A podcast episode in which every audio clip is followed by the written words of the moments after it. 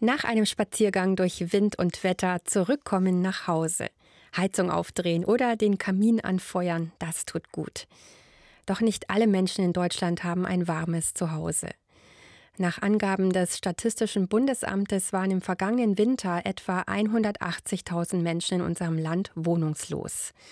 Und die Energiekrise hat die Lage weiter verschärft. Und darüber möchte ich jetzt sprechen mit Rotraud Kiesling. Sie koordiniert die Wohnungsnotfallhilfe bei der Diakonie Sachsen. Hallo, Frau Kiesling. Hallo. Frau Kiesling, mit welchen konkreten Problemen kommen denn die Menschen zu Ihnen in die Wohnungsnotfallhilfe der Diakonie? Die Menschen sind verzweifelt. Denen geht es ja sehr schlecht. Sie haben, wie Sie schon gesagt haben, keine Wohnung meistens es kommen aber auch Menschen in die Beratungsstelle, deren Wohnung gefährdet ist, weil sie eben die Miete nicht mehr bezahlen können, äh, weil die Probleme zugenommen haben. Sie eben kein Einkommen haben oder ähm, sehr ungesichertes Einkommen, auch Schulden haben oder eben die Arbeit ungesichert ist oder sie haben keine Arbeit, um ihren Lebensunterhalt bestreiten zu können. Ja, die Energiekrise treibt ja bekanntlich Strom- und Gaspreise in die Höhe und damit die Wohnungsnebenkosten. Doch der Bund hat ja unterschiedliche Entlastungspakete verabschiedet. Was sagt denn Ihre Erfahrung aus der Beratung? Reicht denn diese Hilfe aus? Also es ist so, dass es schon in dem in der einen oder anderen Stelle da ähm, ja positive Effekte gibt. Das Problem ist, dass eben äh, in der gerade auch in Schuldnerberatungsstellen, aber auch in der Wohnungsnotfallhilfe Menschen eben zunehmend um Hilfe bitten, die Lohn und Gehalt beziehen, weil eben ihre ihr Einkommen, ihre Einkommen, Ausgaben, die Balance eben aus dem Gleichgewicht geraten ist.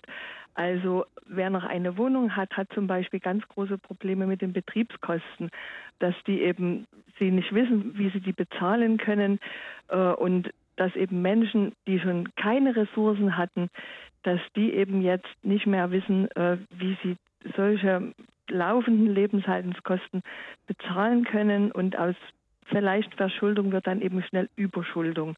Und wer keine Wohnung hat, dazu muss ich sagen, dass äh, ist es so, die Menschen sind auf Tagesaufenthalte angewiesen, auf warme Räume, dass sie eben auch Essen bekommen, eine warme Mahlzeit oder das Duschangebot.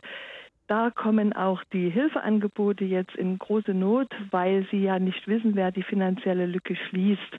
Da gibt es noch viele Fragen und offene ähm, Probleme. Die Träger unserer Hilfeangebote, die unternehmen natürlich alle Anstrengungen, dass die Menschen trotzdem äh, einen warmen Platz bekommen.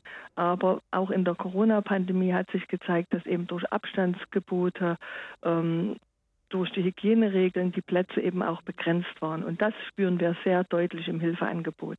Mhm.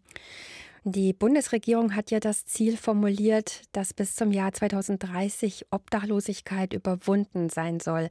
Wie kann das denn gelingen? Also wir begrüßen ja dieses Ziel sehr und äh, das ist absolut positiv, dass hier etwas geschehen soll, weil wir ja schon sehr viele Jahre, Jahrzehnte hier mit an dem Problem dran sind und ja unser ganzer Ehrgeiz auch darauf zielt, dieses Problem zu überwinden. Dafür soll es einen nationalen Aktionsplan geben und diesen gibt es aber leider bis heute noch nicht.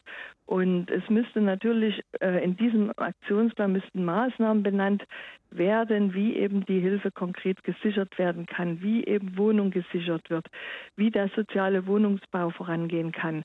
Der stagniert ja ziemlich stark, äh, wie die materielle Existenz gesichert wird. Es ist so, dass Menschen ja auch, die in Grundsicherungssystemen sind, oft gar nicht ihre volle Miete bezahlen können, weil eben die Angemessenheitsgrenzen übers Jobcenter viel zu niedrig sind. Die entsprechen überhaupt nicht dem Angebot äh, der Wohnungen oder auch die Energiekosten die sind im Regelsatz mit einem kleinen Teil drin und da ändert jetzt auch das Bürgergeld nicht viel, weil das Bürgergeld auch nicht die Inflation ausgleicht.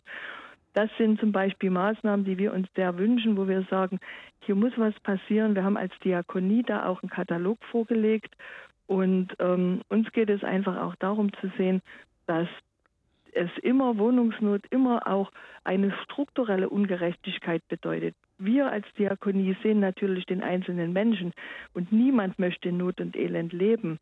Und, aber es geht auch noch einen Schritt weiter zu sagen, ja, wo kommt denn diese Not her?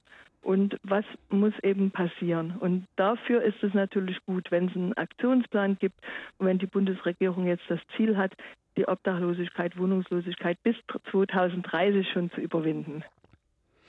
Schritte gegen die Wohnungslosigkeit und damit ganz herzlichen Dank an Rotraud Kiesling.